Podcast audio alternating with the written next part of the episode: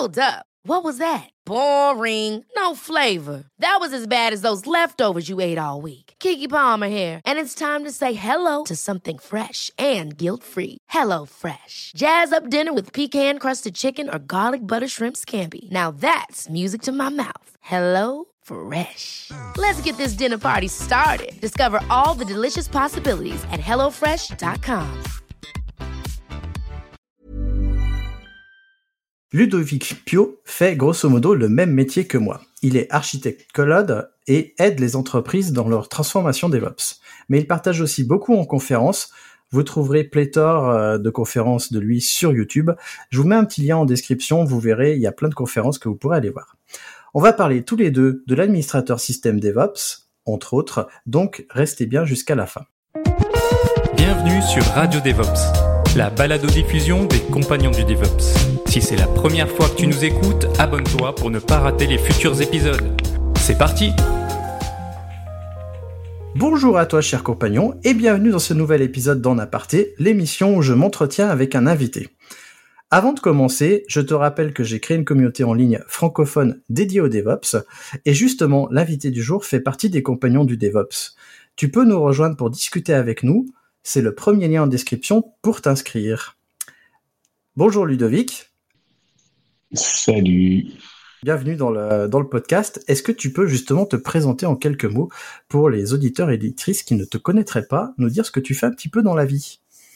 Ouais, bah, d'abord merci beaucoup euh, de m'inviter. En fait, euh, assez bizarrement, euh, c'est mon premier podcast. Et alors que j'écoute des podcasts depuis super longtemps, c'est mon premier podcast, donc je suis très très honoré déjà, et puis je suis très touché de, de, faire ce premier podcast. J'ai envie d'en faire depuis des années. alors qui je suis? Bah, Je suis Ludovic Pio.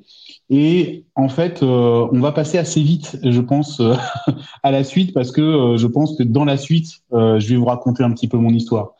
Euh, rapidement, en fait, euh, moi à la base, euh, je suis biologiste marin, donc je m'occupe des orques et des dauphins essentiellement. Et à un moment donné, en fait, l'internet est arrivé en France, et donc bah, j'ai sauté, j'ai sauté dans cette activité-là parce que les orques et les dauphins, finalement, en région parisienne, il y en avait assez peu. Donc c'était, il y avait des débouchés professionnels assez limités. et puis comme l'informatique était quand même une grande passion pour moi et que finalement Enfin, je suis né avec l'informatique. Hein, euh, Apple a été, enfin, a été, euh, a été euh, créé à, l'époque où j'ai appris à lire. L'internet est arrivé grosso modo quand j'ai eu mon bac. Enfin voilà quoi. C'est vraiment, je suis, j'ai l'histoire de l'informatique est, est, connexe à ma propre histoire. Et donc en fait, assez, assez naturellement, j'ai versé dans l'informatique bah, quand j'avais une, une vingtaine d'années. Et donc, bah, je fais du DevOps depuis très longtemps. Euh, du coup, euh, on a grosso modo le même âge, peut-être alors? J'ai 47 ans. Ouais, voilà, pour tout à fait tout petit peu plus vieux que moi, mais pas beaucoup. Voilà. Ah, d'accord. En fait, t'es tombé dans l'informatique un peu plus tard que moi, du coup. Moi, je, suis tombé vraiment quand j'étais ado, en fait. Euh, même. Ah, mais attends, moi, mon, ma, ma première machine, c'était un. Alors, ça s'appelait Vidéopack. il y avait un autre nom qui était Odyssey 2. Euh, sur lequel on, codait en assembleur. J'ai fait une partie euh, il y a quelques jours avec ma fille. C'est vraiment les trucs avec les, gros pixels, quoi. Mais vraiment, euh, c'est avant les 8 bits, quoi. Enfin, avant les ordinateurs 8 bits qu'on a connus. C'était du 8 bits, hein, bien sûr. Mais c'est avant les ordinateurs 8 bits qu'on a connus. C'était un truc à cartouche. Et franchement, j'ai eu ça. Je devais avoir peut-être 6-7 ans, quoi. Ah oui, quand même. D'ailleurs, si, si je me trompe pas, il y a un Macintosh derrière toi. Euh, alors derrière moi, il y a un Macintosh Plus et en fait, il y a, 42 machines derrière, dont un Macintosh Plus et un Next qui vient du CERN, s'il vous plaît. Ah, sans déconner. Bon, bah peut-être qu'un jour je, je, verrai ça. Eh ben écoute, merci. Euh, je vais te poser les questions rituelles que je pose à tous mes invités. La première, c'est et c'est la plus importante selon moi, c'est quelle est ta définition du DevOps? Euh, Alors pour moi, le DevOps, euh, c'est euh, c'est d'abord un objectif et c'est une démarche. Et en fait, cet objectif, on le recherche à travers une démarche. L'objectif, quelque part, c'est euh, revenir à du pragmatisme, revenir à de la, réalité. Euh, et c'est surtout, enfin, pour le dire concrètement, c'est aligner l'ensemble des acteurs euh, et des compétences du système d'information sur la seule chose qui va et qui finalement qui est la qualité du produit restitué à l'utilisateur. Et ça, pour moi, c'est l'objectif principal du DevOps. Et pour y arriver, il y a une démarche, et cette démarche, elle consiste on pourrait la résumer en une ligne, c'est arrêter avec les processus Shadok. Pour le dire euh, de façon un petit peu plus, euh, je dirais, corporate friendly, euh, ça veut dire engager l'ensemble des acteurs sur une chaîne, sur la chaîne de production de valeur. Donc déjà, il y a une question d'engagement, c'est-à-dire vraiment avoir un alignement de ces acteurs sur cette, sur la chaîne de production de valeur, leur rappeler quelque part, en fait, avoir une, une comment dire, une, une démarche d'animation de cette équipe, enfin de ces acteurs sur le fait qu'ils se sont engagés à fournir un produit de qualité. Et ça doit passer par un certain nombre de, de on va dire, de facilitants. Et ces, ces facilitants, c'est d'abord une collaboration libre et sans contrainte. Et je vais revenir dessus quand on va parler d'automatisation, parce que évidemment l'automatisation est un des, un des vecteurs. Mais pour moi, le premier truc, c'est la collaboration libre et sans contrainte. Et euh, le souci de l'amélioration continue, ça c'est vraiment dans, l'état d'esprit. Euh, dans les facilitants, il y a aussi la question de la, du partage d'informations en temps réel. Et donc, c'est-à-dire, on fait pas un email on attend deux jours pour avoir l'info. En fait, c'est l'info. Quand quelqu'un la génère, cette info, elle est immédiatement restituée à l'ensemble des acteurs de la chaîne de valeur. Donc, euh, un partage de l'information et bien entendu le partage de responsabilité qui va avec ce partage d'informations. Ça, c'est souvent, euh, c'est souvent évité ou c'est souvent mis sous le tapis ou c'est souvent euh, retardé dans l'arrivée lorsqu'on fait une transfo. et puis, euh, et puis c'est évidemment le partage d'outils et de méthodes communes. C'est-à-dire, on n'a pas euh, l'outil de collaboration de l'équipe A et l'outil de collaboration de l'équipe B, et ces deux outils n'ont rien à voir l'un avec l'autre, parce qu'on collabore beaucoup moins bien avec chacun son outil quand même. et puis, euh, et puis c'est l'automatisation.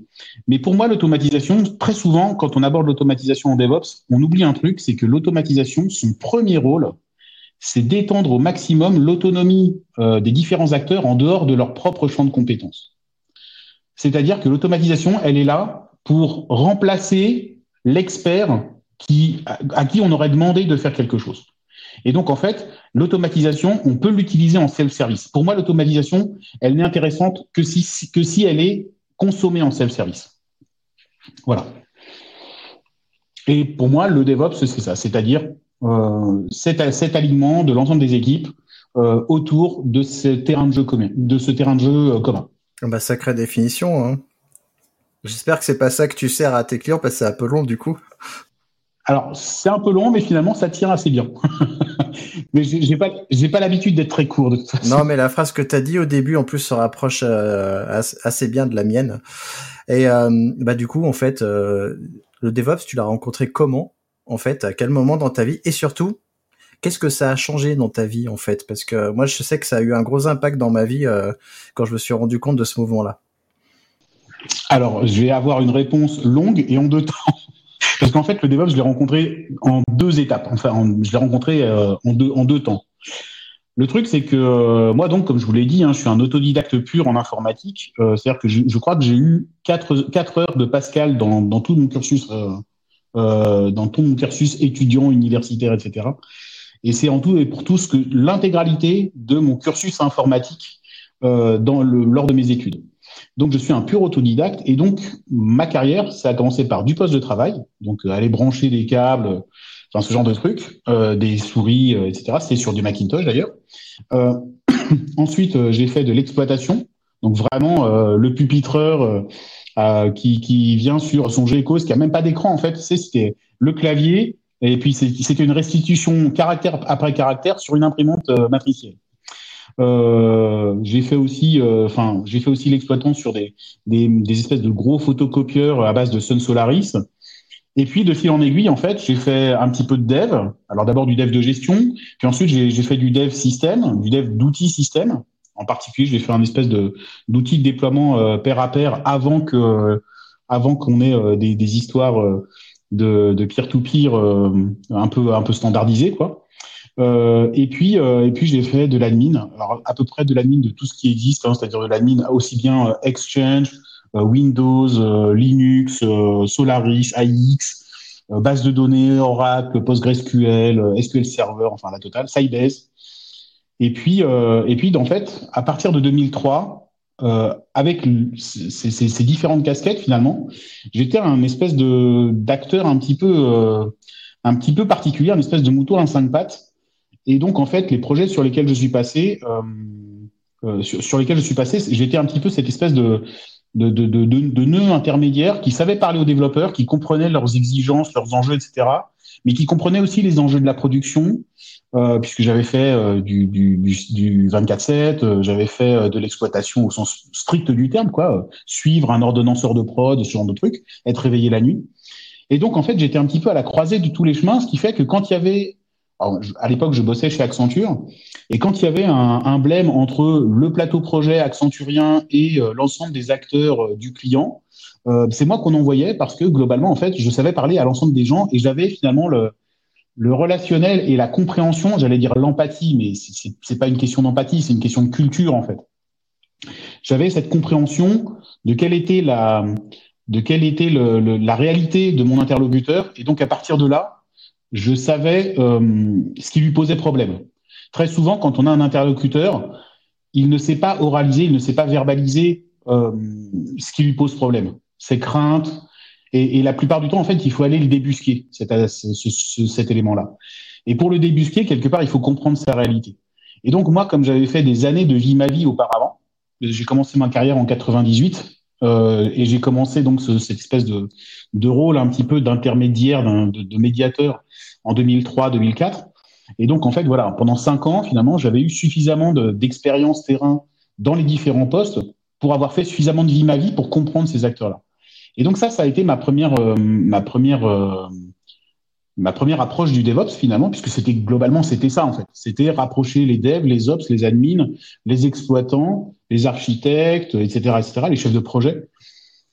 Donc c'était déjà un petit peu du DevOps avant l'heure. Et en particulier, à cette époque-là, j'ai commencé à faire de l'infrascode euh, sur des serveurs LAM en Windows. Alors il y avait un outil qui s'appelait Altiris RDP, évidemment, hein, qu'on soit bien clair. Je ne savais pas que c'était du DevOps, parce que le mot n'existait pas. Mais euh, déjà à cette époque-là, j'ai commencé à faire de l'infrascode, donc sur des serveurs, des serveurs LAM HP, avec un outil de déploiement donc euh, headless qui s'appelait Altiris RDP, qui détectait les événements du type euh, je rack une lame, euh, je sors une lame, euh, ma lame elle est déjà installée, ma lame elle n'est pas installée, ce genre de trucs. Et donc en fait derrière on pouvait on pouvait trigger tout un tas de tout un tas de d'orchestration, d'automatisation, etc. Ce qui fait que je me suis amusé comme un petit fou, comme un petit fou à faire de l'infra-code. Voilà, dès cette époque-là, c'était en 2003 quoi. Donc ça c'est ma première rencontre avec le DevOps. Mais quelque part j'étais Monsieur Jourdain quoi. J'étais un j'étais quelqu'un qui faisait sans savoir et, euh, et, euh, et surtout, je me sentais bien seul parce que évidemment, je rentrais dans aucune case. Et surtout, je bossais à l'époque pour Accenture, qui avait euh, une vision très très itilienne euh, des rôles et compétences euh, des acteurs sur un projet informatique. Et donc, euh, et donc, je me sentais vraiment hyper seul. Donc, ça m'amène à la deuxième partie de la réponse, qui est j'ai rencontré le DevOps bah, au moment où ça a émergé. C'est-à-dire, en fait, moi, j'ai eu une formation avec Martin Fowler, donc je suis un pur Martin Fowler disciple. Et et donc bah, c'était les alentours de 2010 où vraiment là pour le coup j'ai rencontré vraiment le, le terme de, de DevOps et où surtout j'ai fait partie d'une tribu, à l'époque j'étais chez Octo, d'une tribu qui était la tribu des DevOps. Et là pour le coup, bah, qu'est-ce que ça a changé? Bah, Déjà ça a changé que bah, j'avais l'impression d'avoir des pairs, j'avais l'impression de, de, faire partie d'une communauté qui existait. Et puis surtout, j'avais l'impression euh, que mon travail était valorisé. C'est-à-dire que jusque-là, j'étais un espèce de comment dire, un espèce de couteau suisse, le mec qui vient fixer, mais un type un petit peu, euh, comment dire, le type un peu débrouillard, quoi, l'espèce de MacGyver du projet informatique. Et puis d'un seul coup, en fait, euh, je me suis rendu compte que c'était euh, que c'était un poste, que c'était un rôle que c'était une activité qui était pleinement reconnue, qui était euh, voilà, qui avait sa propre communauté, sa propre culture, son propre outillage aussi, et, euh, son propre salaire aussi, parce que là pour le coup, euh, j'étais plus rémunéré comme un espèce de sysadmin euh, mal gaulé quoi, mais euh, j'étais voilà, j'étais un, DevOps au sens strict du terme. Donc ce que ça a changé, c'est que bah enfin j'ai pu j'ai pu savoir qui, enfin dans les chaussures de qui je marchais quoi quelque part. Donc voilà ce que ça a apporté. Et encore une fois, bah voilà, donc en fait, je, je, fais du DevOps souvent quand je fais une conférence. Je me présente en disant que je fais du DevOps depuis 2003. Le terme a été inventé en 2007, ce qui fait que je suis un DevOps vieux. Euh, et euh, voilà, c'est un peu ça que j'ai ressenti quand je quand je quand j'ai rencontré le DevOps, c'est que c'est que c'est ce côté ce côté comment dire ce côté vraiment je je il y a une réalité, il y a un univers dont je fais partie, qui voilà, auquel je fais allégeance et qui est qui est mon univers. Voilà, c'est ça, c'est ça le truc que ça a changé dans ma vie. Bon, je sais qu'on n'a pas la même vision sur le poste et le métier. On va pas troller dans ce podcast-là. Par contre, euh, bah, je pense qu'on l'abordera un peu plus tard quand on va parler de l'admin. Ouais, on va parler, on va parler de ça. Et du coup, euh, tout ce que tu as dit, ça m'a amené une question supplémentaire dont t'es pas au courant. Est-ce que tu penses finalement, parce que euh, tous les deux on fait du conseil aussi en transition DevOps, est-ce que tu penses qu'on peut dignement conseiller les entreprises à faire une transition DevOps si on n'a pas justement fait tous les métiers du cycle de vie d'une application? Parce que comme comme toi, moi j'étais développeur puis euh, exploitant, j'ai fait aussi euh, la prod, puis admin 6. Et du coup, est-ce qu'on peut vraiment euh, les conseiller si on n'a pas fait tous ces métiers-là et si on ne s'est pas rendu compte de tous les tenants et aboutissants de ces métiers-là? En fait, quand je fais une presse d'acculturation du DevOps, c'est une super question. En fait, merci. Franchement, c'est vraiment c'est une super question quand je fais une présentation d'acculturation sur le DevOps, très souvent j'ai un slide qui dit le DevOps en fait c'est pas une destination, c'est un chemin. Et je pense que là-dessus on se rejoint, Christophe. Euh, C'est-à-dire qu'en fait la démarche finalement est évidemment il faut pas perdre de vue l'objectif, mais l'objectif on sait que la plupart du temps on l'atteint jamais à 100%, en particulier quand on embarque une, entreprise, un gros paquebot dans une transfo DevOps c'est quand même assez rare de se dire, enfin, c'est assez rare de, de, de quitter cette, ce, ce, chantier de transformation quand le paquebot, euh, ça y est, il s'est transformé en Zodiac. Quoi. En fait, le, le, paquebot se transforme jamais en Zodiac. Et, et donc, en fait, euh, bah, jamais on aura un modèle DevOps comme on, en, comme on le sait le voir dans des startups, par exemple, ou dans des, dans des, dans des équipes très agiles et très, euh, très orientées modèle DevOps agile, quoi, on va dire. Euh, donc on sait que les entreprises, les grosses entreprises, vont jamais transitionner à 100%. Euh, néanmoins, euh, donc pour moi, le, la question c'est vraiment la question du chemin. Et pour donc répondre à ta question, qui était, je vous le rappelle, chers auditeurs, euh, est-ce qu'on peut, est-ce qu'on peut euh, légitimement euh, accompagner dans une transfo DevOps sans avoir la légitimité d'avoir fait tous ces postes? Je pense qu'en fait, comme dans toutes les choses, enfin comme dans tous les faciliteurs euh, comme, comme dans tous les enablers euh, d'une transfo DevOps, euh, connaître cette connaître cette cette réalité par soi-même, c'est c'est évidemment un plus énorme quoi. Moi, je me souviens d'une époque où, quand je faisais de l'exploitation, j'avais une chaîne de batch quotidienne qui tournait en 36 heures. Je vous le refais, hein, une chaîne de batch qui tournait tous les jours et qui tournait en 36 heures. Autrement dit, en fait, on avait 12 heures de recouvrement entre la chaîne de la veille et la chaîne du jour. Donc, autant vous dire que quand il y avait une couille, c'était vraiment, vraiment un problème. Et donc, je me souviens que toutes les nuits, quand je me levais pour aller aux toilettes ou ce genre de truc, enfin, quand je me réveillais la nuit, euh, voilà, pour, pour euh, essentiellement pour aller aux toilettes, hein, parce que la nuit, voilà, on se réveille pas pour grand chose d'autre.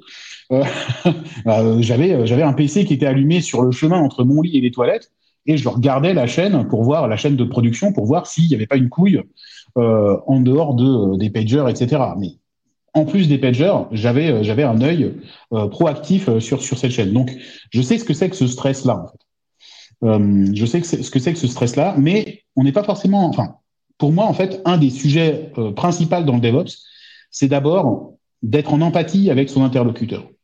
Qu'on soit le dev, qu'on soit l'ops, qu'on soit un rôle DevOps intermédiaire, qu'on soit euh, un agiliste, peu importe en fait, peu importe son, son, son rôle et son activité au sein de l'entreprise, l'important dans la culture DevOps, c'est avant tout de se mettre dans les pompes de son interlocuteur, de comprendre sa réalité, de comprendre ses exigences, de comprendre éventuellement ses craintes sous-jacentes et, et, inexprimées. Et pour ça, en fait, euh, évidemment, c'est plus facile. En tout cas, pour moi, qui suis pas, qui suis un peu sociopathe sur les bords, euh, c'est plus facile d'avoir vécu ces vies-là euh, mais par contre, il y a des gens qui sont qui sont d'un naturel empathique par à la base et qui savent faire ça sans avoir besoin, enfin, qui savent détecter les signaux faibles. Moi, je ne sais détecter les signaux faibles que parce que je les ai vécus et donc en fait, je sais les les les redétecter par euh, par comparaison de pattern quoi quelque part. Donc, je pense que c'est un facilitateur. Mais je, je, suis absolument convaincu, et d'ailleurs je le vois d'expérience quand, quand j'ai des acteurs autour de moi, il y a des gens, en particulier par exemple en ce moment, je travaille avec une jeune femme, et elle a cette empathie, cette empathie naturelle qui fait que, bon, elle, c'est une pure DevOps. Alors voilà, ton, poil se hérisse, je le vois bien. je vois bien que ton poil se hérisse, Christophe. Bon, elle est en train de travailler sur une toolchain de CI/CD. Et euh, donc, elle est la DevOps de la bande, la DevOps engineer de la bande, et, euh, elle a cette empathie naturelle pour euh, ses interlocuteurs, que ce soit des interlocuteurs de prod ou des interlocuteurs de dev. donc voilà, pour répondre de façon courte à ta, à ta, à ta question, ouais, je pense que c'est un facilitateur non négligeable. Par contre, très clairement, euh, très clairement, c'est pas, euh, c'est pas euh, indispensable. Faut quand même avoir une petite expérience, mine de rien. Enfin, je veux dire, tu sors pas d'école d'ingénieur et tu fais pas ça tout de suite, quoi. Non? Non, bah c'est clair. En fait, non, parce qu'en fait, il faut avoir quand même suffisamment éprouvé la réalité du terrain. Ça, pour le coup, là, je suis d'accord avec toi. Il y a une réalité du terrain. Tu peux l'avoir vécu que en tant que dev avec des ops en face, et donc avoir connu la douleur de l'incompréhension de l'équipe d'en face, ou de ta propre incompréhension des exigences de l'équipe d'en face. Donc ça, effectivement, il faut avoir un petit peu de bouteille pour, euh, pour prétendre à, à, mener ces transformations. De toute façon, il y a aussi la réalité du, du terrain et du marché, c'est-à-dire qu'on va pas te prendre pour mener une transfo DevOps de, d'une grosse entreprise, parce que la plupart du temps, les transfo DevOps, ça se fait pas euh, avec des équipes qui tiennent dans un garage. Hein. Euh, donc on va pas te prendre pour mener ces transformations si t'as pas un peu de bouteille et si t'as pas aligné quelques galons et si t'as pas quelques trophées à présenter quoi. Donc ouais, c'est vrai que tu fais pas de transfo DevOps dans les startups ou les petites équipes parce qu'elles trouvent très vite leur euh, leur chemin. Euh, après les PME, pourquoi pas? Euh, C'est peut-être plus facile. Moi, je sais que j'essaie de viser les PME justement, les PME du numérique. Euh, ouais, ouais, tout à fait. T'as raison. Ouais. Mm, mm. Je, je pense qu'elles sont plus faciles à faire évoluer euh, que les gros mastodontes parce que je sais qu'on tous les deux on, a eu des clients en commun. J'ai d'autres gros clients, c'est très compliqué. Euh, on en parlera, je pense, une autre fois. J'ai une autre question pour toi parce que notre auditeur, il adore les petites histoires, il adore le, point story time. Et euh, du coup, est-ce que tu peux nous raconter un truc, un problème qui t'est qui t'est arrivé dans ta carrière et que tu as pu justement améliorer avec le DevOps, les préceptes du DevOps, et surtout et ce qui est intéressant pour nous, puisque c'est un petit retour d'expérience, comment vous avez fait pour régler ce problème-là? Euh, bah En fait, euh, chers auditeurs, sachez-le, ces émissions sont préparées. et donc, en fait, j'avais les questions auparavant. euh, quand tu m'as posé cette question, euh, j'y ai réfléchi. En fait, c'est assez compliqué pour moi parce que quelque part, j'ai fait quasiment toute ma carrière en faisant du DevOps. Donc, si tu veux, euh, j'ai du mal à comparer le avant-après. Tu vois, le quand je faisais pas de DevOps et quand j'ai fait du DevOps. Par contre, je me souviens, en fait, quelque part, je me souviens d'un truc que je considère moi personnellement comme mon plus grand succès, quelque part. Je travaillais euh, pour La Poste, il y a, y a prescription maintenant, c'était euh, en 2012-13, je crois, un truc comme ça. Et je travaillais pour La Poste qui à l'époque était ni agile, ni DevOps, ni, enfin voilà, c'était vraiment la, la boîte à la papa. Et je travaillais pour la lettre recommandée numérique, donc en fait la version digitalisée numérisée euh, de, de la lettre recommandée. Alors on est bien d'accord, hein, normalement digital, enfin la, question du digital, euh, on est bien d'accord. Moi aussi ça me fait rire, mais après voilà, il y a une réalité, on va dire euh, du métier, du business, de notre de notre écosystème professionnel, qui fait que quand on parle de digitalisation, c'est euh, voilà cette cette euh, transcription numérique d'une activité qui autrefois ne l'était pas. Bref. Donc, je travaille sur la lettre recommandée numérique et euh, mon premier job, euh, en fait, j'arrive en tant qu'architecte solution sur ce sur cette mission-là. Et mon job, en fait, c'est de faire un intérim d'été euh, pour remplacer l'architecte solution qui s'est barré un mois en vacances. Et grosso modo, le job, c'est ils doivent passer d'une V3 à une V4, je crois, ou un truc comme ça. Donc juste upgrade applicatif. Euh, ok, donc je fais les documents d'architecture, machin truc, et puis j'accompagne le projet dans cette migration. Euh, enfin dans cette immigration, dans cet upgrade. Excusez-moi, c'est un upgrade, hein, juste un upgrade applicatif. On est bien d'accord, hein, chers auditeurs. Et, et donc, euh, le passage de V3 à V4, sans mentir, ça a pris trois jours, donc trois fois huit heures, avec interruption de service. Donc, ça se coupe un vendredi soir, ça se rallume un lundi matin. Et pendant ces trois jours, donc 8 heures non-stop, tu as un mec qui fait du clic-bouton, clic-bouton, clic-bouton. Je connais le, prénom de ce garçon, il s'appelait Christophe. Et il, a fait du clic-bouton pendant trois fois 8 heures Donc 24 heures, il a, il a, il a bossé à faire du clic-bouton pour faire l'upgrade de cette putain d'appli V3 vers V4. Et donc moi j'ai regardé ça et évidemment pendant les trois jours, bon je me suis un, un, un petit peu fait chier et deux un petit peu arraché les cheveux parce que je me suis dit c'est pas possible quoi. Et donc en fait, euh, bah, il se trouve, alors je vous, je vous la fais un peu courte, bien que vous avez vu, j'aime bien délayer, mais je vous la fais un peu courte et euh, je reste sur cette mission et euh, des, des mois passent et en fait on prépare la next la next version, donc la version 5. Et là pour le coup je reste architecte solution donc de la V4 jusqu'à la V5. Et donc en fait, bah, pendant tout ce temps, euh, on a tout revu. En fait, on a revu les équipes, donc en fait, on a diminué par trois la taille des équipes. On a revu les socles sur lesquels on tournait. Donc, on tournait sur du WebSphere, du WebSphere MQ, du WebSphere Application Server. Il y avait de l'Oracle derrière. On est passé sur du RabbitMQ, du Tomcat. Euh, alors, attention, on était sur du WebSphere Application Server, mais les développeurs qui étaient en centre de service nearshore euh, euh, dans un dans un bled de région parisienne, eux, ils travaillaient pas sur du WebSphere Application Server parce qu'ils n'avaient pas les licences. Donc, ils, bah, ils, bossaient sur du JBoss, bien évidemment. Et donc, il y avait plein de blèmes de migration de JBoss vers WebSphere. Enfin, bref, que des conneries comme ça. Vraiment, tous les anti-patterns qu'on peut, qu'on peut rencontrer euh, traditionnellement quand on arrive sur un chantier, euh, on va dire, euh, pas vraiment DevOps friendly. Et donc, on a tout refait du sol au plafond. Et au final, quand on a migré, donc, avec la migration technique que ça impliquait, de migrer de V4 à V5, puisqu'on avait changé complètement toute l'architecture technique, on avait refondu une partie de l'applicatif, on avait évidemment étendu les fonctionnalités, etc. Et quand on a fait la, migration vers V5, la migration vers V5, ça a demandé 10 minutes, une ligne de commande passée et sans interruption de service. Et là, j'ai dit, OK, mon job est fait, euh, euh, j'ai fait ce qu'il y avait à faire. Et évidemment, qu'est-ce qu'on a fait? Ben, On a fait du blue-green, euh, on a fait euh, évidemment une réarchitecture autour de, de l'open source qui fait que plus de problèmes de licence, ce qui fait que les devs, ils, dev, ils faisaient du dev sur les bonnes architectures techniques, euh, des environnements beaucoup plus volatiles, beaucoup plus agiles, euh, pilotés évidemment en Ascode, enfin bref, la totale de ce qu'on peut faire, enfin, on va dire le, le DevOps by the book, quoi, quelque part. Et, euh, et c'était un plaisir. Et j'ai revu, donc ça c'était en 2013, je crois. Et j'ai revu lors d'une conférence euh, le patron de la prod. Alors là, je vous ai parlé des aspects architecturaux, techniques, etc. Mais ce qu'on a fait aussi, c'est évidemment que les devs et euh, les mecs de prod, alors les mecs de prod étaient à Dijon, les devs étaient en, dans le nord de la région parisienne. Donc évidemment, on les a fait se rencontrer, on les a fait bouffer ensemble.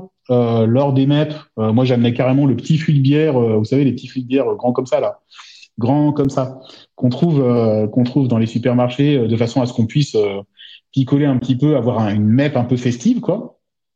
Et, et bref, et, et, donc en fait, et on a resserré considérablement ces deux équipes de façon à ce que voilà, l'Ops est resté un Ops, les devs sont restés des devs, mais très clairement, ils bossaient ensemble sur l'infra code, ils bossaient ensemble sur les déploiements, sur les déploiements en prod, mais aussi sur les, les déploiements en environnement amont. Euh, et puis quand il y avait un jeton, eh ben on, était tous sur le pont, etc., etc. Et donc en fait, bah on est reparti de là. Euh, on était, euh, bah, on était super heureux de bosser ensemble, quoi. Et puis surtout, on était fiers de ce qu'on avait fait. donc ouais, c'est c'est c'est vraiment un, pour moi un, un, truc sur lequel mettre en place du DevOps. D'une part, ça a été une réussite, et d'autre part, ça a été ça a été un plaisir en fait. Et alors, mon côté entrepreneur, euh, il se pose la question est-ce que le retour sur investissement y était et est-ce qu'ils en ont profité justement pour raccourcir les délais entre les mises en prod euh, et les faire plus souvent du coup? Ouais, alors oui, d'ailleurs, excusez-moi, j'ai pas, pas fini le, un truc. Je, retiens ta question. Hein. J'ai pas fini un truc, c'est que donc j'ai revu le patron de la prod euh, quelques années plus tard, genre 5-6 ans plus tard, en conférence à Marseille. Et il me disait, bah, ton truc, il tourne toujours euh, comme une horloge et on continue à bosser sur cette architecture, etc., etc. Donc ça, c'était vraiment un grand. Enfin, c'est-à-dire qu'en fait, tous les préceptes, euh, tous les patterns DevOps qu'on avait mis en place, euh, bah, ils se les étaient euh, non seulement appropriés, mais en fait, ils, continuaient à les étendre, etc. Donc euh, c'était c'était un espèce de proto de DevOps à la poste. Et c'est c'est quelque chose sur lequel c'est fait. Enfin, c'est fait la culture DevOps de cette entreprise. Et vous savez aujourd'hui que, enfin, aujourd'hui, la, la, Poste euh, euh, discute beaucoup, enfin communique beaucoup sur euh, sur ses, ses réussites DevOps. Et bah, je, je, suis content d'y être un petit peu pour quelque chose. Concernant ta question, les déploiements plus souvent, oui, bien sûr, bien entendu, puisque je crois que la, le passage de V3 à V4, ça avait pris six mois. Euh, le passage de V4 à V5, très clairement, ça a pris, euh, je pense, aussi six mois. Mais par contre, alors en termes de mise en production, donc là-dessus, on n'a rien gagné. Mais par contre, il y avait la migration technique, euh, toute la réorg des équipes, etc. Donc en fait, on était sur un projet qui avait une ampleur complètement différente. Là où de la V3 à la V4, c'était juste on remplace un Java par un autre Java. Hein. Donc le, la durée était, était la même. Par contre, évidemment, les itérations sur les environnements de test, elles ont été infiniment plus nombreuses.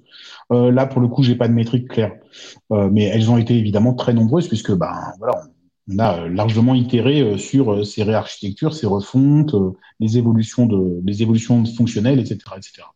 En termes de ROI, je vais être complètement transparent avec vous. Euh, moi, j'ai bossé donc en tout et pour tout euh, de V3 à V5 et quelques. Euh, j'ai bossé 30 mois pour ce projet. Le coût de ma prestation, à l'époque, je bossais chez Octo. Le coût de ma prestation, ça a été 900 000 euros pour 30 mois. D'accord? On a fait un gain de 3 millions d'euros sur les licences WebSphere, WebSphere MQ qu'on a, qu'on a bazardé. Et euh, sans compter, évidemment, alors là pour le coup, ça peut pas vraiment se, calculer parce que euh, y avait énormément d'équipes internes sans refacturation interne. Mais on est passé euh, d'une, on va, je vais dire une quarantaine d'acteurs sur le projet à une équipe qui était resserrée à une douzaine d'acteurs. Et donc on faisait le même job euh, à 12 qu'auparavant on le faisait à 40 avec toutes les réunions, etc. que ça coûtait. Donc en fait, on a, gagné euh, en termes d'agilité. On n'a pas forcément gagné énormément en termes de vélocité. Et de toute façon, il restait quand même tout l'aspect métier. Encore une fois, le, projet n'était pas agile. Hein. Donc, en fait, euh, la, la descente des expressions de besoins métiers vers les développeurs, elle se faisait encore en cycle en V. Hein. Tout ça se faisait en cycle en V. Donc, on a fait du DevOps sur du cycle en V quand même. Il hein. faut, faut voir un peu.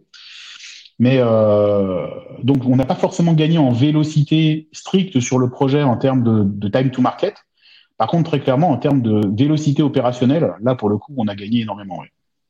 Euh, c'est marrant. Alors, tu, tu, dis ça, tu fais bien parce que euh, moi, quand j'arrive dans une boîte euh, qui, qui, veut faire, qui veut passer au DevOps, je leur demande déjà si elle a fait une transition agile.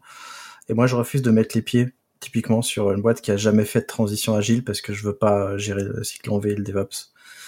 Euh, toi, tu, tu bah, peut-être parce que tu as plus de gens avec toi. Moi, je suis un indépendant tout seul maintenant. Et euh, du coup, j'ai pas vraiment envie de mettre les doigts là-dedans. C'est euh, ouais, bah ça, a été compliqué hein, culturellement. En fait, tu sais quoi? C'est marrant parce que je me souviens très précisément du moment où j'ai réussi à tout déverrouiller.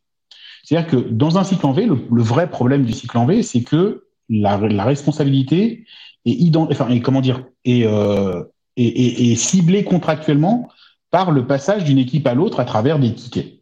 Euh, quand on fait dit-il mal digéré, c'est comme ça que ça se passe. Il y a une équipe, elle fait des tickets à une deuxième équipe et donc, en fait, ce ticket matérialise le moment où on passe la responsabilité à l'équipe d'après. Quand on commence à raccourcir tout ça et à faire travailler les gens beaucoup plus en collaboration, qu'ils touchent au même code, etc., etc., bah, ces questions de tickets, etc., même si elles existent encore pour des questions de traçabilité, de la communication et de, de conservation de l'historique quelque part, et puis parce que c'est intéressant d'avoir une to-do simplement, euh, ne serait-ce que pour soi personnellement. Moi, j'aime bien bosser avec du Jira hein, ou du Trello ou ce genre de trucs ou du GitHub issue, etc. Parce que au moins le matin, quand j'ai un peu la tête dans le cul, bah, tout de suite, ça me recadre dans ce que j'ai à faire. Euh, mais en tout cas, bon, bref, euh, le RACI est très clairement matérialisé. Les outils viennent matérialiser cette, cette, ce carcan un peu euh, utile, cycle en V, etc. Et je me souviens très bien le moment où j'ai réussi à déverrouiller tout ça, c'est que j'étais avec le patron de la prod, j'étais avec le team lead de la dev. Le team lead était plutôt euh, favorable à faire du DevOps, évidemment comme souvent les devs. Hein. Euh, le patron de prod beaucoup moins, comme souvent les patrons de prod. Et, euh, et à un moment donné, en fait, euh, donc on, discute un petit peu de la nouvelle orga, de, comment bosser ensemble et tout. Et puis le mec, vraiment, il est mais, hyper, hyper euh, réticent. Et puis à un moment, je dis, à un moment donné, je lui dis, mais qu'est-ce qui te fait peur en fait? Et il me dit, bah ouais, mais je veux pas que la responsabilité. Et je lui dis, ah, mais Ever catch yourself eating the same flavorless dinner three days in a row? Dreaming of something better? Well, HelloFresh is your guilt-free dream come true, baby. It's me, Kiki Palmer. Let's wake up those taste buds with hot, juicy pecan-crusted chicken or garlic butter shrimp scampi. Mm. Hello Fresh. Stop dreaming of all the delicious possibilities and dig in at HelloFresh.com. Let's get this dinner party started. Hi, I'm Daniel, founder of Pretty Litter. Did you know cats tend to hide symptoms of sickness and pain? I learned this the hard way after losing my cat, Gingy. So I created Pretty Litter, a health monitoring litter that helps detect early signs of illness by changing colors, saving you money and potentially your cat's life. Pretty Litter is veterinarian developed, and it's the easiest way to keep tabs on your fur baby's health right at home. Go to prettylitter.com and use code ACAST for 20% off your first order and a free cat toy. Terms and conditions apply. See site for details. C'est ça en fait ton problème. Ton problème, c'est le racisme. Eh ben écoute, tu sais quoi, on va le refaire, la, la refaire la matrice racisme et en fait, on va me mettre partout. Justement, avant que tu continues, parce que on s'adresse aussi à des néophytes, est-ce que tu peux expliquer ce que c'est le racisme? Moi, je sais, mais pour nos auditeurs. Oui, alors le racisme, c'est une façon, c'est un modèle qui permet de d'établir qui est responsable de quoi quand, dans un plan d'action. Donc en fait, euh, quand on a un plan, par exemple, de déploiement, on va dire telle personne, elle est soit responsable soit partie prenante, soit contributrice, soit euh, informée, c'est-à-dire euh, mise, mise au courant d'eux, parce que ça peut être intéressant pour elle d'être informée. Donc typiquement, quand on déploie, je sais pas moi, une base de données avec un applicatif au-dessus, euh, très clairement, quand l'applicatif va être déployé, euh, une des personnes qu'on va informer, c'est le DBA. Mais par contre, il, va, il ne va pas être dans l'action d'upgrader cette, cette, cette application. Par contre, au niveau de l'upgrade du modèle de base de données, par exemple, je vous fais ça euh, façon manuelle à, l'ancienne, hein, on est bien d'accord. Euh, par contre, donc dans la, mise à jour de la base de données, l'administrateur va être euh, acteur, donc dans le RASI, RACI, donc il va être acteur.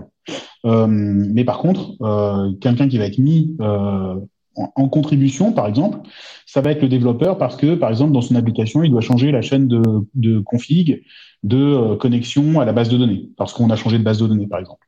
Donc voilà, c'est une façon de modéliser comme ça dans un document euh, qui est acteur, qui est contributeur, qui est, attends, qui est responsable, qui est acteur, qui est contributeur et qui est informé euh, des différentes des différentes actions. Euh, il y a une, enfin, ça vient évidemment de l'anglais, donc il y a une, une le R et les R et le A s'inversent entre l'anglais et le français, mais globalement on s'y retrouve. Hein. Je vous mets un lien en description, vous irez voir ce que c'est le RACI. Yes. Et donc, en fait, de mon point de vue, enfin, souvent, quand on parle de DevOps, malheureusement, dans les entreprises, on parle d'abord d'automatisation et après, on parle de culture. Et très souvent, la question du RACI passe un peu sous le tapis. Or, en réalité, de mon point de vue, ma sensibilité personnelle sur les choses, c'est que le RACI, c'est un petit peu la pierre de rosette du DevOps. C'est-à-dire que si on arrive à péter le RACI, le DevOps s'est gagné. Parce qu'en fait, globalement, se retrouver sur des technos, c'est pas très compliqué. Enfin, après, il y a toujours des, biais culturels, euh, des biais personnels. Euh, je choisis tel techno, ah ouais, mais non, je préfère celle-ci, ce genre de truc. Mais globalement, ça, euh, ce sont des guerres d'individus, mais ce sont pas des guerres de système. Par contre, si on n'arrive pas à péter le raci, ça reste un sujet de transformation du système. Et là, pour le coup, en fait, si on n'arrive pas à faire ça, ça va être un échec. Globalement, ça va être, ça va être peut-être pas un échec, mais en tout cas un succès largement incomplet. C'est pour ça que c'est important de, de, le péter. Euh, et donc, j'ai répondu à ta question? Ouais, ouais, ouais. Et donc avec ton euh, ton directeur là? Et donc en fait, ouais, avec mon directeur, voilà, pour reprendre mon histoire, donc euh, à un moment donné, donc il a, je lui demande ce qui, de quoi il a peur. Grosso modo, ce qu'il me dit, c'est qu'il n'a pas envie de, de, de, se faire taper sur les doigts et qu'il soit pris pour responsable d'un de cette espèce de prototype, enfin de, de cette espèce de monstre d'hydre à, à, plusieurs têtes là qu'on est en train de monter qui s'appelle le DevOps. et je dis, mais écoute, c'est pas un problème. Moi, je suis consultant, donc je, je prends la responsabilité d'être le fusible. Donc, en fait, on va le changer, le RACI. Je suis architecte solution, donc quelque part, c'est un peu à moi de le faire. Donc, on va le changer, ce RACI, et je vais me mettre partout en, en tant que responsable. Et donc, à partir de là, globalement, euh, s'il y a un, une faute qui arrive, c'est vers moi qu'on va se retourner. Et à partir du moment où on a changé, alors évidemment, là pour le coup, euh, c'est passé, mais je sais même pas comment c'est passé tellement c'était énorme. Mais en fait, on a réussi à, faire ça. Et à partir de ce moment-là, en fait, la collaboration, elle a été hyper, euh, hyper tranquille. Quoi. Tout le monde était détendu du slip. Parce que globalement, en fait, cette question de la responsabilité, noir sur blanc, elle avait été levée. Quoi. Après, évidemment, ça lève pas toutes les difficultés euh, euh, au quotidien. Hein, mais c'était un point. euh, Enfin, à partir du moment où ça, c'est devenu officiel, ça n'a plus été un sujet. Eh ben, merci pour cette histoire. Et on va pouvoir euh, lancer notre discussion euh, sur justement le poste d'administrateur système. Euh, comme tu le sais, récemment, il y a le poste d'administrateur système DevOps qui a été créé. C'est, c'est paru au journal officiel. Et justement, j'en ai parlé dans une de mes vidéos et je crois que toi et moi, on n'a pas le même avis là-dessus. Euh, déjà, est-ce que tu peux me dire ce que tu penses de ce poste et après, je, vais, je vais rappeler mon avis un petit peu là-dessus. Euh, bah déjà, je pense que c'est bien. Enfin, je pense que c'est bien à un moment donné. Alors, je connaissais pas les. Je suis pas un grand spécialiste de enfin des, aspects administratifs euh, et des aspects, on va dire officiels. Vous avez compris que bon, à la fois par mon parcours et par mon état d'esprit, en fait, je suis quelqu'un d'assez, enfin, qui, qui, qui think out of the box, quoi. Hein. Je suis quelqu'un d'assez peu euh, comment dire, rigoureux et, et, rigide. Donc, je ne sais pas comment c'était auparavant, mais en tout cas, la première chose que j'ai, je pense que c'est, j'ai pris connaissance de cette information, euh, donc de la publication de ce poste euh, au journal officiel. Je pense que je l'ai appris à travers un, un, de tes tweets. Et donc, en fait, quand je l'ai vu, la première chose que ça m'a évoqué, c'est que je me suis amusé parce que je me suis dit, à mon avis, Christophe, là, ça, doit le chauffer. Ça, c'est le premier truc que je me suis dit. Le deuxième truc que je me suis dit, c'est, mais quand même, c'est bien à un moment donné que le terme DevOps entre au journal officiel. Donc ça, c'est le premier truc que je me suis dit. Et après, je suis allé lire un petit peu, et globalement, en fait, ce que j'ai lu euh, est le nœud de ce dont on va débattre là tout de suite. C'est-à-dire, est-ce qu'il y a un écart entre ce que notre business appelle le DevOps, enfin notre business, c'est-à-dire les entreprises françaises donc qui sont plutôt des grosses entreprises, plutôt du CAC 40, plutôt des entreprises institutionnelles un peu à la papa, euh, appellent le DevOps, et de ce que nous, on appelle le DevOps. Et effectivement, globalement, en fait, là où tu dis on n'est pas d'accord, je pense que fondamentalement, on est d'accord. On a la même. Je suis même pas sûr qu'on soit pas d'accord, euh, parce que. Je pense, en fait, je, ouais, je pense qu'on est d'accord, mais je pense que il y a un écart effectif, enfin, il y a un écart euh, euh, factuel, si tu veux, entre notre sensibilité et notre culture DevOps et ce que le commun des mortels, enfin ce que les DSI euh, lisent dans le 01 net, quoi, en fait. Ouais. Et c'est ça le truc. Alors je sais pas si tu as vu ma vidéo justement ouais. sur le sujet. Ouais, je l'ai vu. Donc, ouais, donc ouais. tu as vu avec. Euh, tu, tu... Alors je vais rappeler pour ceux qui l'ont pas vu. Donc j'ai fait une trouvaille du vendredi. Donc vous pouvez aller la voir. Euh, Il y a la, la fiche d'information qui s'affiche si vous êtes sur YouTube. Euh, pour moi en fait, alors c'est un titre, c'est pas un poste, c'est vrai. C'est un titre, donc ça veut dire que c'est un titre officiel, donc c'est un diplôme pour le coup. Euh, donc on passe un diplôme et après dérive des métiers.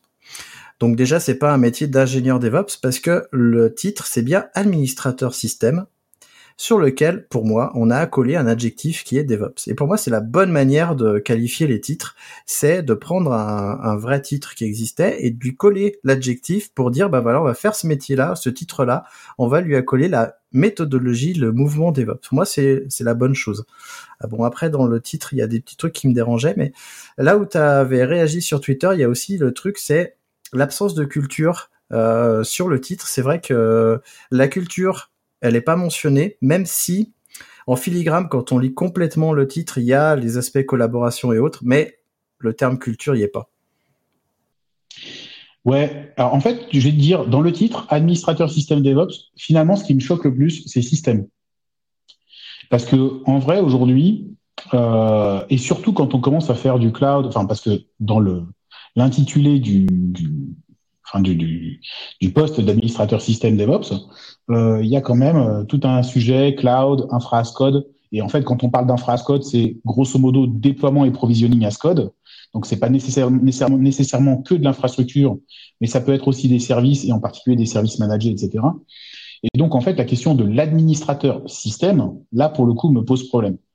Euh, finalement, ce que décrit ce poste, globalement, pour moi, c'est c'est ce qu'on appelle SRE entre nous, c'est-à-dire quelqu'un qui a une euh, responsabilité de run euh, et qui fait et, qui a dans ses activités à la fois de run et à la fois de build, puisqu'il a quand même des activités de build très clairement identifiées, euh, qui a recours aux bonnes pratiques et aux technologies qu'on appelle traditionnellement DevOps dans l'industrie, dans, dans notre industrie IT.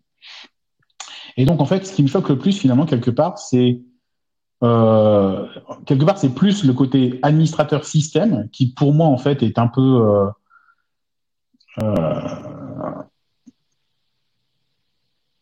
qui est vachement. En fait, pour moi, ce qui me pose problème dans, ce, dans, ce, dans, cette, dans la façon dont c'est accolé, c'est que pour moi, l'administrateur système ne recouvre pas nécessairement la réalité du run.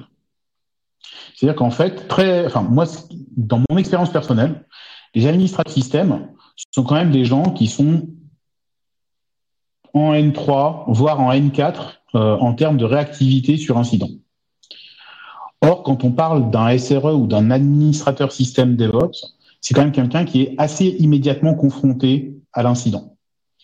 Euh, parce que globalement, il a une vision euh, beaucoup moins silotée et beaucoup moins, comment dire, technologie centrique que que ne peut ne peut l'être l'administrateur système ou le DBA. C'est-à-dire que l'administrateur système, on l'appelle globalement quand on sait que c'est l'hyperviseur qui est down. Euh, on l'appelle assez peu avant. Il n'est il est pas réveillé parce que l'applicatif est down. Alors qu'un un, un, SRE ou un admin DevOps, on va dire, ou un, comment dire, un DevOps Ops, un DevOps de run, euh, va être beaucoup plus en première ligne en termes de, en termes de, de, de, prise, de prise en compte d'un incident, va être beaucoup plus en, première ligne et va être beaucoup plus dans une démarche, euh, dans une démarche à large spectre. Donc le côté administrateur, en fait, alors, dans l'administrateur système. Je vais, euh, je vais, parce que sinon tu vas faire un long monologue alors qu'on est là pour discuter. Non, non vas-y, vas-y, vas-y, euh, bien sûr. Moi, euh, dans, dans ma carrière, j'ai eu une longue période où j'étais euh, exploitant, donc gestionnaire d'applications. Euh, on peut aussi dire ça. Alors comment on appelle ça? Bon, je, faisais de la prod, j'installais les applications sur des systèmes Unix et Linux et, euh, et je gérais pas le système. Mais j'avais besoin de plein de connaissances de système. Et euh, du coup, euh, mon métier finalement se rapprochait de l'administrateur système sans mettre à jouer les systèmes et autres. Par contre, j'utilisais le système et je le, enfin, je, faisais du déploiement, etc. Et pour moi, et en plus, n'oublions pas, ce titre, c'est un titre euh, bac plus 3, hein, c'est pas un, un titre d'ingénieur. je suis assez d'accord avec toi sur le côté cloud. Pour moi, il a rien à faire là. Euh, et d'ailleurs, il, il, devrait même pas être là. Et on devrait se focaliser sur l'administration système, les connaissances du système et le provisioning et la configuration, la gestion de la configuration. Non, mais tu vois, par exemple, tu faisais, tu faisais, alors, je, je te rejoins. Hein. Euh, C'est-à-dire que toi, ton, le poste que tu avais, c'était un poste de run applicatif, en fait, ou d'ops applicatif. Exactement. Et donc, pour, mais pourquoi système? Tu devais avoir aussi des compétences réseau, tu devais avoir aussi des compétences DB, mais moi, éventuellement des compétences messagerie. Moi, moi quand même, euh, parce que vraiment, on avait vraiment des compétences système très fortes. Moins de compétences réseau, d'ailleurs je suis très mauvais en réseau, hein. c'est là-dessus. Euh, J'avais aussi des compétences DB, mais en même temps, euh, aujourd'hui on demande à l'administrateur système d'installer les bases de données, d'installer, enfin, on demande un peu tout à l'administrateur système ou à l'ingénieur système. Là, c'est euh, un autre problème pour moi, mais c'est parce que j'ai aussi travaillé dans beaucoup des startups, donc des petites équipes. Mm-hmm. Quand j'ai travaillé chez Casino, euh, en effet, il y avait des gens pour tout. Donc euh, c'était assez bah là, tu vois, moi je bosse euh, là, là ça fait 3 4 ans que je bosse en secteur bancaire, euh, finance, santé, mutuelle, ce genre de trucs, assurance. très clairement, tu vois, les DBA et les ingé les ingé réseau et les admin systèmes, c'est trois populations différentes qui ont vraiment des réalités assez Ouais, mais là, ce que tu décris pour moi, c'est l'administrateur système à la papa, alors que pour moi, ce titre, c'est le nouvel administrateur système qui rentre dans le mouvement DevOps, il connaît son système Linux, il sait l'utiliser, il sait installer des choses et il sait surtout euh, configurer et faire de la gestion de configuration. Non, mais est-ce que tu, eh, alors, je suis d'accord avec toi, mais est-ce que ça veut dire que c'est pas ce mec-là qui va faire de l'install Kafka, par exemple? Et évidemment que c'est lui qui va faire l'install Kafka. Oui. Donc en fait, il n'est pas administrateur système, en fait. Bah, en, même temps, il n'y a pas d'autre. Euh, tu sais, on part de loin. Hein, c'est l'administrateur système et réseau à l'origine. Hein. Il n'y a pas d'autres euh, titres. Euh, a priori, il y a, il y a ça parce qu'il n'y a pas d'administrateur Kafka. encore que Kafka, c'est un middleware. Mais c'est quand même les administrateurs système qui font le middleware. Parce qu'il y a les connaissances techniques et le métier que tu fais derrière. C'est, tu vois, c'est ça que je veux dire, c'est qu'il y a le titre et le métier. En fait, pour moi, je, je comprends, je comprends ce qu'ils veulent mettre derrière ça. De mon point de vue, c'est mal. Enfin, les mots qui sont employés sont pas les bons. Parce que globalement, si on se tourne un petit peu vers la culture, euh, on va dire DevOps, euh, un peu plus anglo-saxonne, on va dire en tout cas, un peu plus euh, sensible à notre à notre communauté, ça, se rapproche d'un SRE. Et un SRE, c'est quoi? C'est un acteur technique qui a un pied dans le run et qui a un pied dans le build. C'est ça. Et c'est un acteur technique qui n'est pas un développeur. C'est surtout ça la différence. C'est-à-dire, que lui, en fait, il n'est pas là pour développer le fonctionnel. Il n'est pas là pour développer le métier. Il est là pour, pour développer, je veux dire, les fonctions en rapport avec les exigences du métier. Donc, il est là essentiellement pour la stack technique. Mais pour moi, administrateur et système sont, alors, administrateur système, selon les réalités du terrain, ça peut être du run, comme ça peut être du build, mais de façon assez exclusive. Or là, c'est plutôt un rôle qui englobe les deux, et c'est plutôt bien que ça englobe les deux. Euh, et à la fois, le côté euh, système, moi, je suis pas, je suis pas super fan. Après, je comprends ce qu'ils veulent mettre derrière, et pourquoi pas appeler ça administrateur système. En fait, voilà, on, on, on discute, hein, euh, évidemment. Et, et ça, ça, fait ça fait de l'écoute pour nos auditeurs. Enfin, je veux dire, ça, ça, ça entretient euh, le, le, notre, notre discours auprès des auditeurs. Mais en réalité, en fait, moi, je suis. Enfin, c'est un peu c'est un peu ça l'essentiel de notre débat, en fait. Hein. C'est que moi, quelque part, que ça s'appelle administrateur système ou SRE ou Ops ou WebOps ou whatever Ops, en fait, je m'en fous. Euh, ce qui est important, c'est qu'on soit aligné sur ce que ça veut ce que ça veut dire et surtout sur la réalité que ça recouvre au quotidien. Et c'est ça qui, de mon point de vue, est le plus important. Alors justement, je vais te poser une question. Est-ce que tu donnes des cours? Ouais, ouais, ouais, bien sûr. Euh, tu as pu remarquer, parce que moi aussi j'en donne, tu as pu remarquer quand même que pour euh, inclure le DevOps dans les cours, c'est pas facile, notamment à ces niveaux-là, parce qu'il y a des programmes et on peut pas forcément sortir des programmes.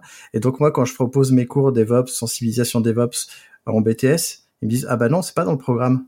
Et donc moi je vois le fait de ce titre arriver une bonne chose parce que dans les programmes on va pouvoir mettre ce genre de choses. On va pouvoir mettre la culture on va pouvoir mettre l'automatisation on va pouvoir mettre les autres trucs. Et je pense que c'est une bonne première marche. Elle est pas parfaite hein, surtout quand on voit euh, comment elle est rédigée mais voilà quoi.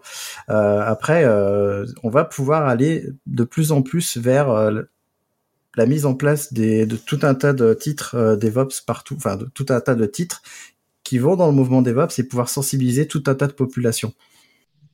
Oui, tout à fait. J'aimerais bien qu'on ait des titres développeurs DevOps, tu vois, typiquement.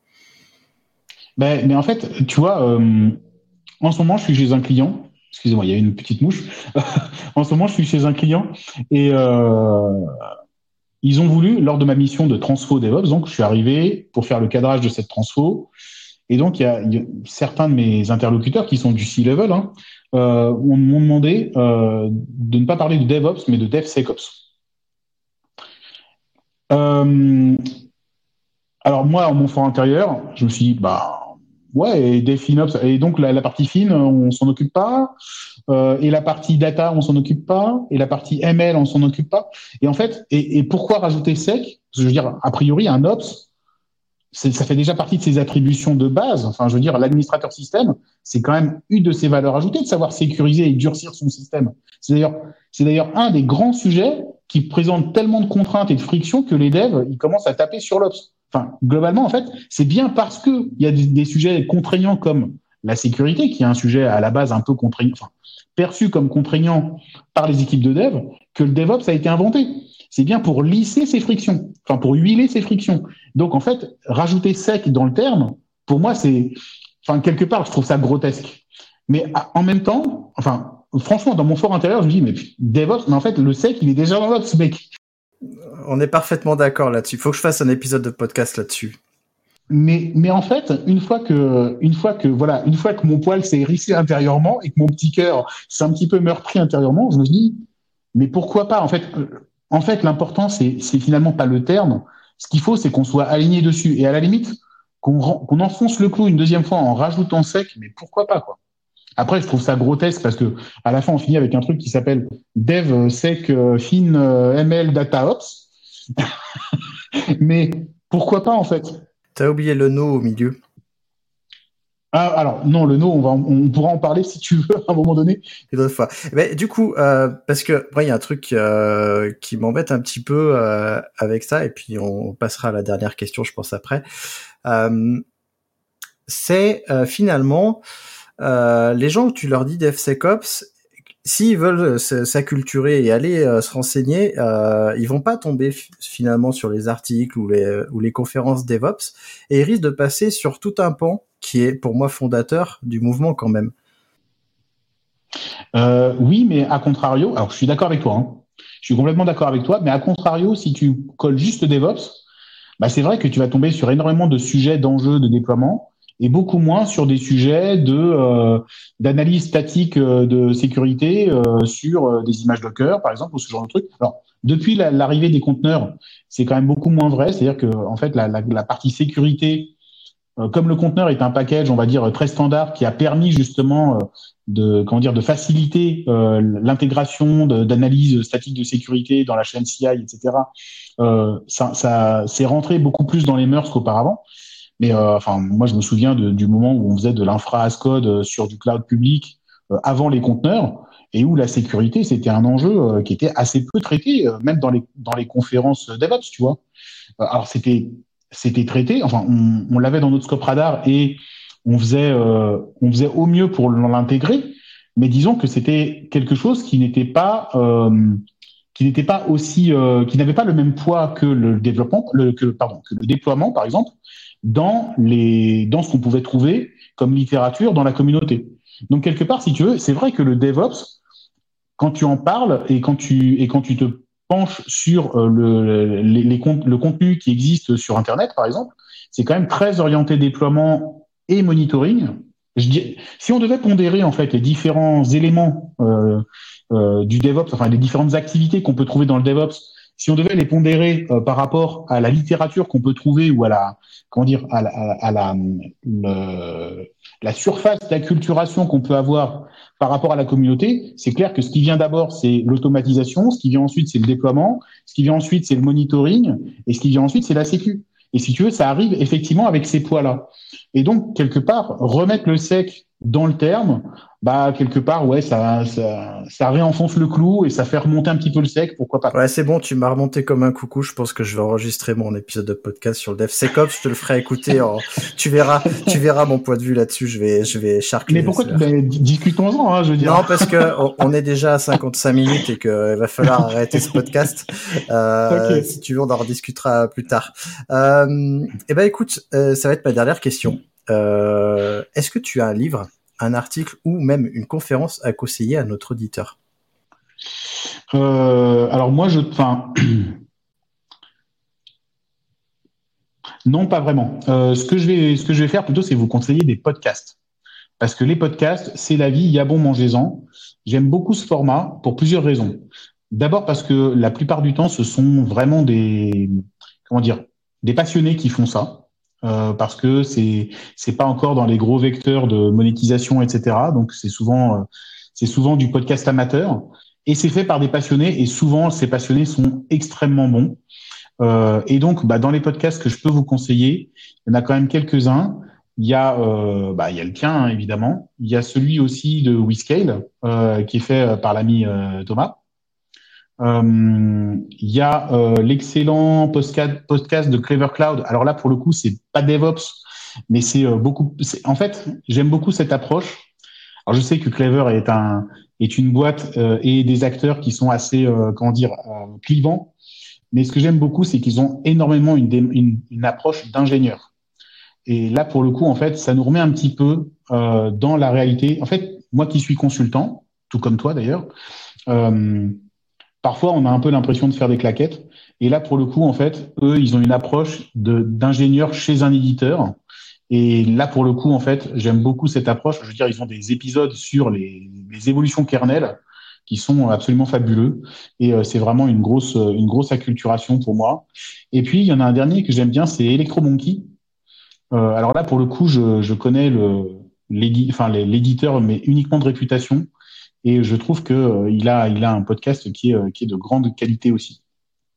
Un dernier podcast pour la route, euh, et là c'est plus pour le fun, pour les passionnés, c'est la chronique des composants, qui est un sous-podcast du podcast Tech Café, où on parle énormément d'intelligence artificielle, d'informatique quantique et de cartes graphiques et de processeurs.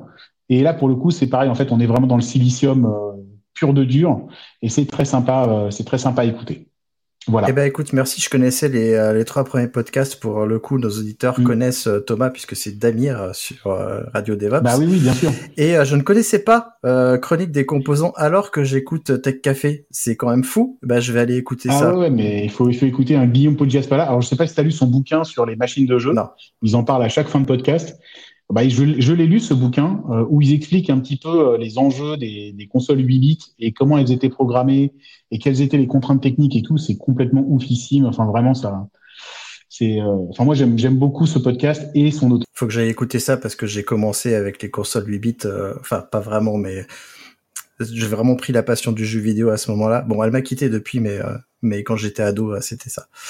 Eh ben écoute, merci. Je vais mettre tous les liens en description. Euh, je vais mettre aussi le lien de ton LinkedIn, sauf si tu veux pas. Euh, Oh, bah, tu peux mettre mon lien LinkedIn, c'est pas ce qu'il y a de plus intéressant, mais Bah écoute, euh, je mettrai le lien que tu veux en tout cas euh, dans le dans l'épisode et euh, je vais tu, tu parlais justement des podcasts et du fait amateur, je vais en profiter pour rappeler vous pouvez soutenir ce podcast en faisant un petit don si vous vous en sentez euh, l'âme charitable ou s'il vous a plu sur Libérapay, le lien est aussi en description. Et je vais te laisser le mot de la fin avant la clôture. bah, la prochaine fois, surtout. c'est, donc, ce n'est pas un mot de la fin, en fait, c'est un mot pour la prochaine fois. non, bah, écoutez, j'espère que ça vous a plu. Et on a prévu d'enregistrer d'autres épisodes, donc si, euh, si vous avez apprécié celui-là, euh, abonnez-vous et vous aurez les autres. Merci d'avoir écouté Radio DevOps. N'oublie pas de noter l'épisode, plus la note sera élevée et plus il sera mis en avant dans les applications. Peux aussi le partager, ça nous aidera à le diffuser et à rendre le mouvement plus visible. Si tu as envie de discuter du mouvement, alors rejoins-nous dans la communauté des compagnons du DevOps. À bientôt La balado-diffusion des compagnons du DevOps est produite par l'Hydra.